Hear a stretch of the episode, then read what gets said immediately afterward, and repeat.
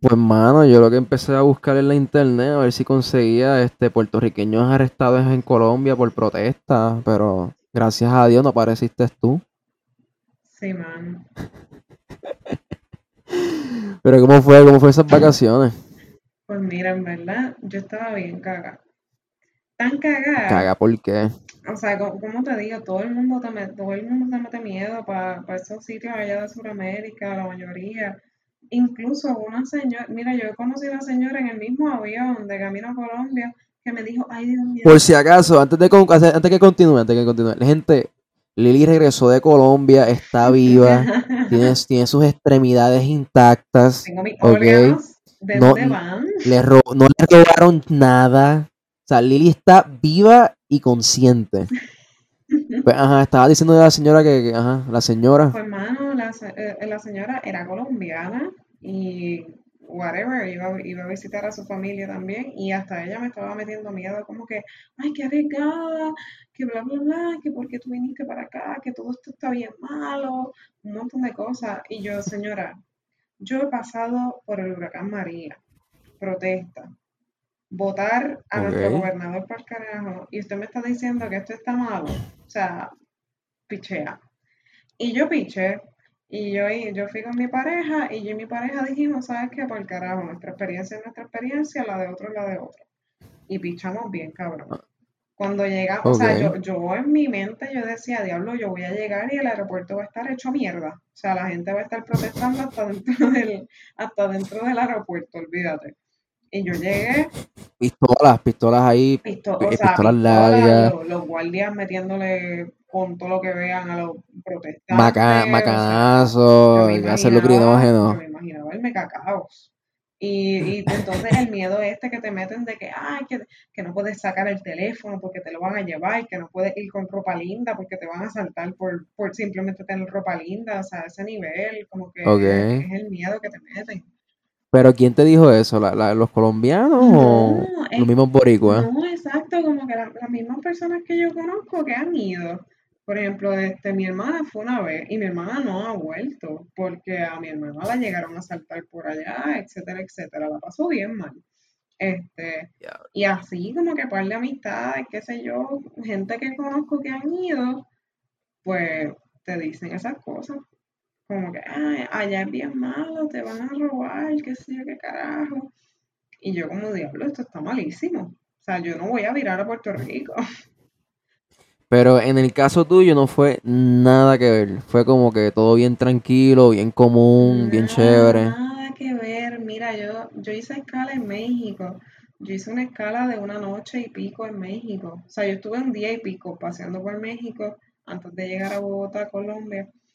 Y te lo juro que yo me sentí más insegura en México que en Colombia. ¿Por qué? Muchísimo. En México, te soy bien honesta, tú, ahí, ahí sí yo como que ve- también en México lo- la policía es mucho más corrupta, diría yo. Este, por lo menos en el aspecto de, de hacerle daño así tan bruto a la gente como si nada. En Colombia también son así, pero, pero son más discretos en Colombia, diría yo. La, la policía es un poquito más brusca en México. sí, son más bruscos. eh, Eso sí, la, la gente, en ambos lugares, la gente era súper amable conmi- con nosotros, este, rápido, como que no, nos ayudaban en lo que fuera, súper atentos, la gente de, de donde comíamos, de la- de la- del transporte, todo, todo bien, bien chulo. Pero en cuestión a ambiente, a, ¿cómo se llama? A vibra como tal, yo me sentía bien insegura en México como tal, pero era por eso, era porque, por ejemplo, las calles casi todas parecían callejones súper horribles, este, siempre estaban construyendo, había como mucho bullicio donde yo estaba. En Colombia, de verdad, la gente es como más relax, a pesar de que estaba pasando todo esto, la gente era como que más relax. De hecho, lo encontré más económico en términos de, de áreas turísticas, cosas que uno hace por allá, yo lo encontré mucho más económico Colombia.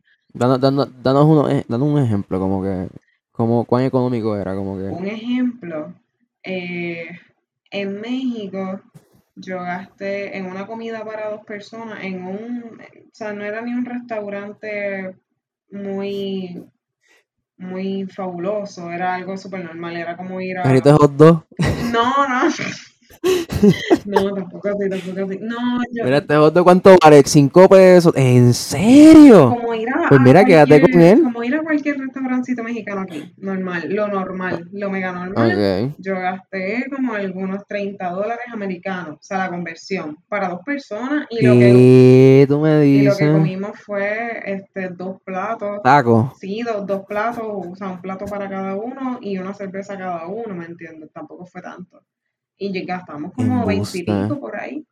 Digo, dejamos propina también, obvio, pero gastamos veintipico. Vamos a Bueno, ponerle veintipico. En Colombia, el mega restaurante que yo cogí entre, entre meses, eh, bebida alcohólica, eh, dos platos grandes para dos personas, postre, propina, gasté 40. 40. pero comiste un montón Pero comparado con México. Un montón, o sea, un montón. Comparado con México. ¿Y cómo era la comida allá? La comida en Colombia.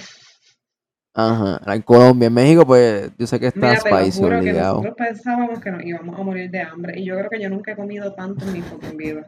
De verdad. O sea, la, la comida es riquísima, honestamente, porque todo el mundo promociona la arepa. Mira, en, en Colombia hay muchísima variedad, hay un montón de frutas. Yo probé frutas rarísimas por allá. Hay algo que se llama lulo. Parece como un tomate. Y sabe riquísimo.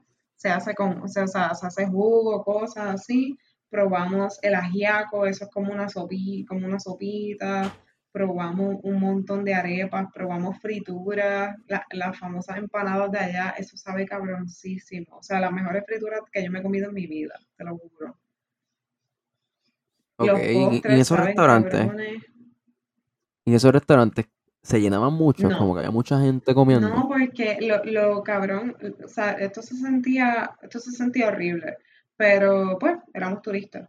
Lo cabrón es que en estos sitios que nosotros frecuentamos para comer, no había gente, o sea, no había colombianos, más que empleados. Y es porque la economía allá está tan jodida que la gente no se puede ni dar el gusto de ir a una simple panadería. O sea, yo fui a una panadería donde, por ejemplo, aquí, este, si tú vas a X Coffee Shop, tú te gastas fácil 5 dólares en un buen café mediano. O sea, fácil. Mm, Allá, bueno, más o menos. Yo, yo gasto la mitad, pero, ajá. es que tú, tú pides expreso y cositas así chiquititas, pero un buen café, o sea, un café, qué sé yo, me- mediano, un capuchino mediano, a ti te cuesta fácil 5 dólares aquí en Puerto Rico. Allá, por 5 dólares, yo me tomé mi café grande, mi pareja se tomó su café, eh, pedimos dos postrecitos, un sándwich y creo que eso fue todo. O sea, con un sándwich bastante grande, bastante considerable para una persona. Todo eso por 5 dólares. O sea, un montón, es un montón. Y lo triste era que yo, tú, tú no veías gente local allí, porque la economía está tan jodida que no se pueden dar el lujo de comprarse un miserable café allí. Wow. En un sitio que realmente es un coffee era un coffee shop normal, no era algo súper lujoso, ¿me entiendes? No, y que era barato, Era comparado pues con. Puerto Rico, porque en Puerto Rico tú te comes algo así y gastas fácilmente, 12 no dólares o más. sé, 12 dólares fácil, exacto. Entonces aquí pues entramos en lo que era en lo que es la economía ya. O sea, nosotros fuimos a, a visitar a una pana, este, por allá también, y ella no, ella tiene un doctorado en veterinaria, cabrón, y ella lo que se ganaba era el equivalente aquí a maybe un dólar la hora. ¿Qué tú me O sea, dices? ¿para qué carajo da eso, me entiendes? Una persona que tiene doctorado, que se jodió estudiando en la universidad. Y pues yo, esto yo lo discutía con mi novio cuando, o sea, desde que estábamos allá, incluso hubo un día que nosotros lloramos, nos dio muchísima pena porque ella, por ejemplo, pues aún su familia siendo pudiente, y ella teniendo sus trabajitos, etcétera, sus estudios, ellos Ah. también tenían necesidad y eso era bien triste. Yo, o sea, nosotros, por ejemplo, allá éramos millonarios. Nosotros, de verdad, yo me hubo momentos en los que me sentí miserable porque yo decía, wow, yo me estoy dando un lujo que la gente de aquí no se ha dado nunca. Es lo que es fuerte, de verdad, como que... Y sobre todo el hecho de que uno estudia para tener un doctorado para generar más dinero, más ingresos y, y tú vivir en un sitio donde solamente te dan un peso y medio la hora, que es algo pésimo, o sea, y nosotros a veces nos quejamos, aunque no estoy diciendo que sea, sea justo, pero nos quejamos del 725. Nos quejamos muchísimo del 725 y bueno, algo, hay países que tienen menos hay que eso. países que no, que en su vida una persona aún con estudios se ha ganado el equivalente a lo que nosotros nos ganamos aquí, como mínimo. O sea, está brutal. Bueno, y los turnos de trabajo allá eran macabros, eran macabros. Yo conocí a una persona, en, yo me quedé en un hotelito las primeras noches con mi pareja y cuando llegamos vimos a la persona que te atiende en el lobby, una muchachita, tenía maybe mi edad. eh, y nada, la saludamos cordial, todo súper chill. Subimos al cuarto, toda la cosa. Por la noche, qué sé yo, volvimos para el hotel, o sea, salimos. Cuando volvimos para el hotel por la noche, la muchacha todavía estaba allí. Y nosotros como que, ah, ¿Y pues, cuántas bien. horas habían pasado? Habían pasado como más de 10 horas. Fácil. Al otro 10 horas día, corridas ahí. al otro día, por la mañana, bajamos, ella estaba allí todavía. Y yo le pregunté, o sea, le preguntamos porque nos, nos dio mucha curiosidad. Y ella nos dijo, no, es que mis turnos son de 24 horas. ¿Qué tú me dices? 24 Y yo, horas. cabrón, ¿qué? 24 horas. Y ella nos dijo, no, yo trabajo 24 horas, tres días a la semana, a veces. O sea, a veces más. Y yo, cabrón, 24 horas. O sea, a mí se me quedó, tú olvídate de que son tres días, a mí se me quedó el 24 horas. ¿Quién carajo puede trabajar No, 24 horas? definitivo, definitivo. Mira, yo me quejo. Yo me quejo cuando trabajo, pero yo me quejo cuando yo trabajo este 6 horas corridas, como que yo, diablo, esto está demasiado largo. Nene, yo me quedaba de Imagínate 5. 24 horas. No, definitivo, como que yo decía, diablo, en serio. 24 horas. Eso sin descanso, asumiré, o descansaba por lo menos 4. Mira, yo le, yo, yo le pregunté y, y con qué tiempo tú comes al baño y es como que no, aquí mismo. O sea, cierro la puerta del hotel, salgo corriendo, voy al baño y viro. Comida, la pido a domicilio mientras te atiendo, estoy comiendo. Hmm. Y yo, wow, y la gente se queja por un turno de ocho horas. O sea, digo, habían sus personas, eh, hubo otros lugares que también pre- me pregunté porque yo dije, imposible que todo el mundo aquí trabaje 24 horas, pero la gran mayoría trabajaba horas extenuantes, de, o sea, de 9 a 12, 24, como que horarios bien horribles. ¿Y cuáles eran los tipos de trabajos como que, Mira, que hubo tuviste, un los tipos de oficio? bien curioso, o sea, bien curioso y bien triste, que vimos que se llama recicladores. Ese trabajo es literalmente personas que viven por ahí y se encargan de coger toda la basura que encuentran reciclable, la meten, ellos están cargando todo, en, en todo el, trayecto que ellos llevan, están cargando como una carretilla de madera.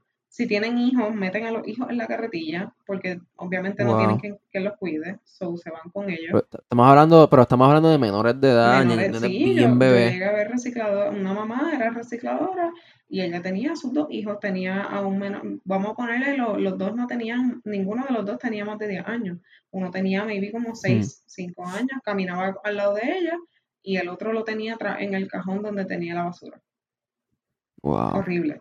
Y ellos están así Y todo el cogiendo día. gérmenes allá adentro. Ellos están así todo el día caminando, recogiendo la basura que encuentran y por eso pues a ellos les dan un par, un, un par de pesitos. Tampoco es tanto, ¿ves? Pero así es como viven, porque no tienen más nada. Ese es un tipo, y ese tipo de trabajo pues es todo el día, o sea, no, no hay descanso. Como que pues, también No, imagino, o sea, pero sabes que no hay descanso si quieres comer. Sí, se ve, se ve más como algo Ajá, independiente, como que algo que hace una persona a base de... Y otra cosa que me estuvo bien curiosa es que allá la mayoría, o sea, hay tanta pobreza que hay mucho, ¿verdad? Mucho de ambulante. Y prácticamente todos, en vez de pedirte dinero, te pedían comida. Y ahí tú sabías, wow, esta persona La realmente está necesitada. Como que me está pidiendo claro. comida, o sea, no me está pidiendo cinco chavitos, bla, bla, bla, no, te está pidiendo comida. Y en muchas ocasiones le dimos comida a varios este, de ambulantes. Entonces el asunto nuevo que está surgiendo, ¿verdad? Con lo que las protestas y aquello y lo otro. este, ¿presenciaste como que muchas manifestaciones allá o? Pues mira, honestamente, por lo menos en Bogotá, la cosa está más tranquila porque esa es la capital. Entonces, al gobierno no, o sea, lo, tienen bien controlado, por decirlo así, tienen al pueblo bien controlado. Esto, ¿sabes?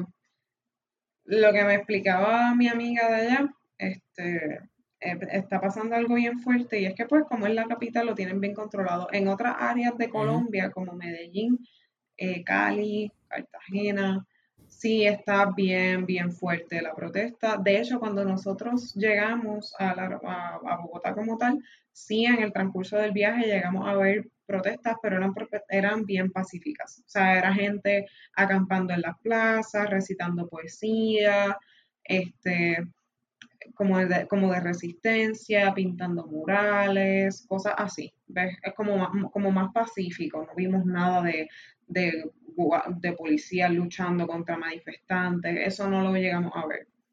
Gracias a Dios, porque realmente eso daba miedo. O sea, los videos que subían sí, daban miedo. pero. Y si imagínate que alguien saca una pistola y los no, ¿Sabes qué es lo curioso? Que allá la población no puede tener armas. O sea, imagínate cuán, cuán, controlado tienen al pueblo que allá la gente no puede tener armas. Allá nadie tenía armas. Los que tenían armas eran los mismos guardias o los de la guerrilla. Que lo que, lo que le dicen Pero ¿y si, tenía, y, si, y si tienes armas? ¿Y si tienes armas, qué te hacían? ¿Te metían preso? ¿Te mataban? ¿Cuál era la, Tú podías tenerla, pero la economía está tan y tan y tan jodida que nadie, nadie está bien económicamente como para, como para tener un arma. Y también es ilegal, tú tienes que sacar unos permisos, etcétera. Sí, que es un proceso también que tienes que invertir dinero. largo y por cualquier cosa te pueden, ¿sabes? Joder por donde sea. O sea, lo han puesto de tal forma que la gente no puede tener arma. Es súper raro que tú veas a alguien con arma allá. O se la robó, o es súper, súper pudiente, o es de la guerrilla. O sea, cosas bien específicas. Pero nadie, de hecho, yo no vi a nadie que tuviera arma. Solamente los guardias. Ok. Imagínate. Entonces, como que cuando regresaste a Puerto Rico, ¿cómo te sentiste, hermano? Pues en verdad me sentí, tenía mucho coraje, tenía mucho coraje porque aquí en Puerto Rico, o sea, como te digo, este, o sea, para hablar de todo esto, en verdad necesitamos un poco más largo, pero me sentía mucho coraje porque aquí en Puerto Rico sí están pasando cosas bien cabronas, pero yo quisiera que la gente se diera un viaje para esos países de Sudamérica para que aprendan a ser agradecidos. Aquí la gente es bien mal agradecida con muchas cosas. Mira, ¿sabes? La gente aquí se queja de que soy pobre, bla, bla, bla. Cabrón, tu casa es de cemento por lo menos. Al menos tienes casa. Hay gente allá que no tiene casa, que no tiene dónde carajo vivir. Literalmente, o que trabajan, se matan trabajando 12, 24 horas para una mierda de sueldo que no les da, que tienen que buscarse dos, tres trabajos un pasa, mira, algo tan sencillo, lo más que yo aprendí allá fue agradecer que yo tengo un pasaporte norteamericano. Yo conocí inmigrantes que mientras yo estaba en el avión estaban tratando de cruzar la frontera, de alguna manera. Hmm. O sea, y, y literalmente estas mismas personas me decían, yo quisiera ser tú, porque tú tienes la libertad de ir a donde te dé la gana. Y yo, wow, cabrón, y yo soy una, o sea, somos unos malagradecidos tirándole mierda a Estados Unidos. Mira, Estados Unidos también tiene sus mierdas. Todos los países son corruptos. Lamentablemente todos los gobiernos, todos, o sea, todos son corruptos. Pero yo creo que en Puerto Rico, hasta el que diga que es más pobre, tiene mucho más que la mayoría de la población de allá. No, y ten en cuenta, ¿verdad? uno lo dice como chiste, pero lo del PUA, estas ayudas del, gobierno. No hay nada de eso, allá la gente se está muriendo de hambre. Aquí tienen los cupones, tienes el desempleo, tienes las ayudas federales, que eso por, o sea, te lo tienen que dar, punto. Tienes las becas universitarias, allá no hay becas, allá para tú tener una beca, tú te tienes que joder bien, cabrón, para tú tener una beca por allá, eso no existe, eso de la beca PL, eso no existe. O sea, tú tienes que literalmente pagar, hacer préstamo para poder estudiar allá. Y la gente se queja cabrón, tus hijos están estudiando de gratis. Aquí la gente con el desempleo, que no me llegue el desempleo, cabrón, allá eso ni siquiera existe. Si tú perdiste tu trabajo, tú te vas a morir de hambre, te van a botar de tu casa, o sea, desde donde estés viviendo, etcétera. Eso allá no existe. O sea, está cabrón. La comida, mira, incluso llegamos a ir a lugares en los que teníamos, lo- teníamos el dinero, no había comida, no había para comprar un par de cositas. O sea, que tampoco, tampoco es como que, ah, o sea, simplemente pobreza, no, es que, es que los alimentos tampoco están llegando allá, ¿me entiendes? Es una necesidad extrema. ¿Sabes a cuánto, sabes cuánto cuesta la gasolina allá? Un dólar ¿Cuánto? el litro. ¿Qué? Imagínate tú tener que echar gasolina a un dólar el litro. O sea, son 80 chavos y nos quejamos. Hmm. Y ni eso, porque a veces están en 72, sí, 79. 60 y pico. Yo le vi, yo le llegaba a ver a 68 por ahí, 69. Ajá, y cuando pasó lo de la pandemia bajó bien duro como a montón, Una 50. estupidez, de verdad, una estupidez. Y allá, y súper barato el transporte público allá, bueno, para nosotros, ¿verdad? Para nuestro equivalente. Súper barato, mira un Uber, yo creo que lo más que yo llegué a pagar fueron 7 dólares y era porque el trayecto era súper largo, era como media hora. O sea, un, un Uber me llegó a, me llegó a cobrar un dólar y pico, una estupidez. Ah, allá en Colombia hay Uber. Pero es ilegal. Sí, Embuste. y, y en México también, en México también. En México está un poquito más, Qué clase de mierda, más, pero allá es ilegal, sí, loco, para joder, para joder también.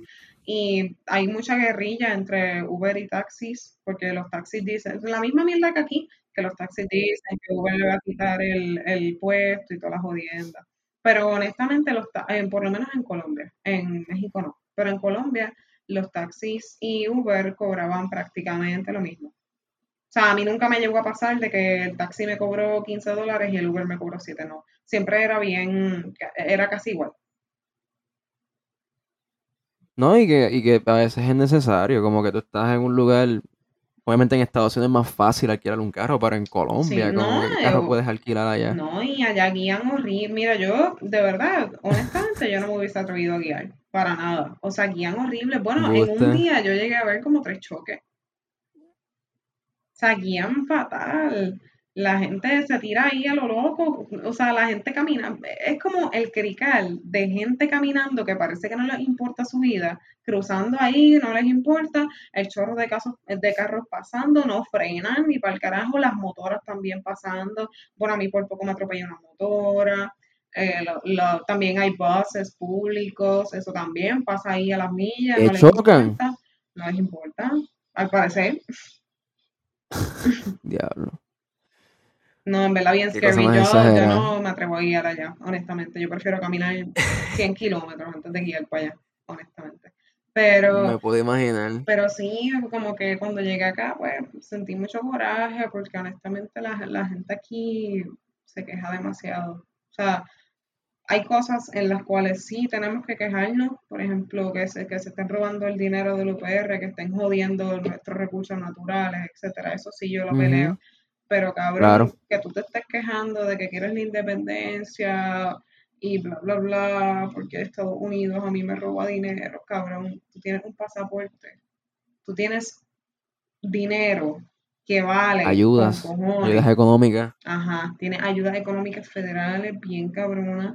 O sea, yo, mira, yo te soy honesta, yo cojo cupones. Si no fuera por los cupones, yo estaría bien jodida, yo no tendría que comer. Ahora vienen nos dicen que somos estadistas, Sí, tú sabes, sí, como sí, que. Siempre está el hate, viene. siempre está el hate. No, y, Sí, y siempre. en verdad, mira, si eres, si eres independentista, lo que sea, de izquierda, de derecha, de arriba, de abajo, lo que tú quieras, mira, perfecto, pero eso no quita el que tenemos unos privilegios simplemente por ser parte de Estados Unidos, que mucha gente en toda América y maybe en otros países, en, otros continentes, quisiera tener solamente porque nacimos en Puerto Rico. Porque tampoco fue que lo luchamos, ¿no? Tú naciste en Puerto Rico, ah, pues mira, toma, aquí tienes tu pasaporte norteamericano, puedes viajar a casi cualquier lugar del fucking mundo sin que te estén investigando hasta los cojones, porque déjame decirte Yo conocí gente, mayormente de Sudamérica, que intentaban llegar a, Estados Unidos en el mismo vuelo que yo y me, y me decían a sí mismo como que me hicieron abrir las maletas en frente de todo el mundo, me chequearon todo, me hicieron abrir hasta los potes de medicamentos. O sea, una cosa súper exagerada. Y yo simplemente por ser norteamericana me dejaban pasar como si nada. Yo no tenía nada. Yo era una santa. Eso es discrimen. Discrimen en todos no, definitivo. Y, y lo que me gusta de este, esta conversación es que se nota. Se nota que has, has como que has agrandado tu perspectiva y has como que visto tu país de otra, de otra manera, ¿me entiendes? Y, y lo más interesante de esto es que eh, te, te crea una perspectiva de que terminas siendo agradecido, o agradecido, mejor dicho, para ser más técnico, agradecido de, de las cosas que hay en tu país. Claro. Y eso es algo que mucha, eso es una práctica que se debería de tener todo el tiempo. No tan siquiera por tener una experiencia tan chocante como fue la tuya. Sin embargo, en general, como que ver las cosas y decir, ya lo estoy bien agradecido de que por lo menos estoy viviendo, de por lo menos tengo, o sea, un hogar, familia, o si no tienes nada de eso, por lo menos estás vivo, ¿me entiendes? Tienes otras cosas. Y estar agradecido de las cosas pequeñas es lo que te ayuda a ti a, a no sé, a tener un sentido empático y un sentido más, este, más consciente, diría yo. Como que no, no te ves mal agradecido, y, no mandas una vibra, y se escucha como que es raro, nos parecemos aquí como que estamos haciendo llegar, pero no, no, no, mandas una mala vibra al, ambiente o a las personas que están a tu alrededor, sino como que es contagioso estar agradecido y la gente lo va a notar también. Porque ahora mismo tú me has hecho pausar y pensar y decir, diablo, es verdad. Como que todo lo que hemos tenido en Puerto Rico a pesar de que ha sido por parte de los Estados Unidos, independientemente de cuáles sean tus posturas acerca del colonialismo, mano, han ayudado al pueblo de una manera u otra. De que a la misma vez nos estén desayudando, no puedo negar que han sido, tú sabes, este, no puedo antagonizarlos por completo. Y es algo bien difícil decir porque a muchas personas le encanta antagonizar este, la situación de su país o la, o la situación de las personas en poder en dicho país es decir, los políticos o las figuras públicas. O sea que al tú hablar de esto, pues yo espero que la audiencia, ¿verdad? Este, tenga una nueva perspectiva acerca de las cosas y pueda como que, que decir, mira, de verdad, estoy bien agradecido de, de que por lo menos no estoy así. O que de por lo menos tengo las oportunidades, a pesar de que sean limitadas, porque no todo el mundo tiene las mismas oportunidades, pero las hay. Y de verdad, de verdad, mano, que esa experiencia estuvo bastante buena y me gustaría como que yo en lo personal irme a, Colombia o, a otro país de Sudamérica, porque de verdad que Sudamérica es bien enorme. Y, o sea, hay muchas cosas que hacer allá adentro. No, Sudamérica es, eh, Sudamérica es precioso, la gente, la gente es preciosa. O sea, antes que todo, lo más que yo aprendí es primero no tenerle miedo a llegar a otro lugar simplemente porque te dijeron que es un lugar malo, cuando yo me llevé la mejor experiencia del mundo, que todo el mundo me trató espectacular, o sea, la gente era preciosa allá. Y los lugares eran hermosos, ellos conservan sus recursos naturales con, su vida, esa es su vida, ellos, ellos están conscientes de que esa es su vida. Y eso también me impactó, coño, aquí en Puerto Rico que están vendiendo el yunque, yo digo, wow, aquí la gente no está consciente de lo que realmente importa tampoco. O sea, si nosotros perdemos el yunque, por ejemplo, perdemos la mayoría del pulmón de Puerto Rico, de nuestra agua potable, etcétera. Eso está cabrón. También, yo creo que eso también de lo que tú dijiste, de ser agradecido. O sea, yo empecé por mí. Yo dije, wow, a veces uno es mal agradecido hasta porque no tiene un, sitio para vivir así súper lujoso, con aire acondicionado o las mil mierdas, cuando hay alguien que simplemente quiere un lugar para vivir. O sea, una cama, claro. un techo, simplemente algo, ¿me entiendes? Y yo creo que, ¿verdad? Eh, sería bueno invitar a la gente a que comiencen a reflexionar sobre sobre lo que tienen, a, ser más conscientes con lo que tienen, más agradecidos, porque eso también trae la abundancia. Ser agradecido te trae a más abundancia también, a que tú atraigas más cosas positivas a tu vida, no que te estés quejando todo el tiempo, eso solo te va a traer lo negativo, obvio.